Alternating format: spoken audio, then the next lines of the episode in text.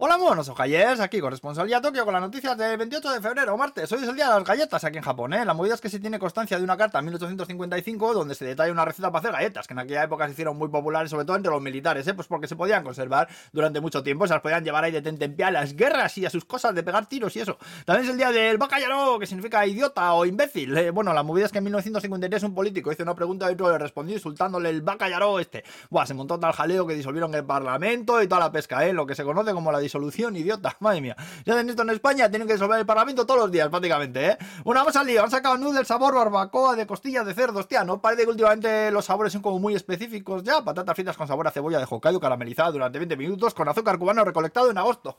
madre mía, vaya flipados también, ¿eh? Bueno, tres hospitalizados en Osaka por beber agua mezclada con lejía en un buffet libre de un hotel, que no queda muy claro cómo ha llegado esto a pasar, pero bueno, están los tres bien ya, ¿eh? Y el gobierno dice ahora que va a relajar las medidas anti-COVID de entrada al país a ciudadanos chinos. Y el robotaco ese ganan de Yokohama que decían lo iban a quitar, pues no. Ahora dicen que no, que seguirá allí puesto hasta marzo del año que viene. ¿eh? También han salido imágenes del ayuntamiento de Coca, donde todos los empleados atendieron ese día vestidos de ninja para conmemorar el día del ninja, que fue el 22. Que a lo mejor vas a por las escrituras de la huerta ahí y te salta un tío del techo, te las lanza así y luego desaparece tras una bomba de humo o algo. Que bueno, que yo me río, pero probablemente les hayan obligado ¿eh? a hacer esta mierda. ¿eh? Y hay alguno que se esté cagando en la maldita estampa del cachondo del alcalde, en el ninjutsu y en la madre que paría Naruto y a todos. Buah, si veis el vídeo, están todos ahí currando súper serios, ¿sabes? Vestidos de ninja, ¿eh? que yo creo que están pensando, no, todo vale, joder, no todo vale, hostia.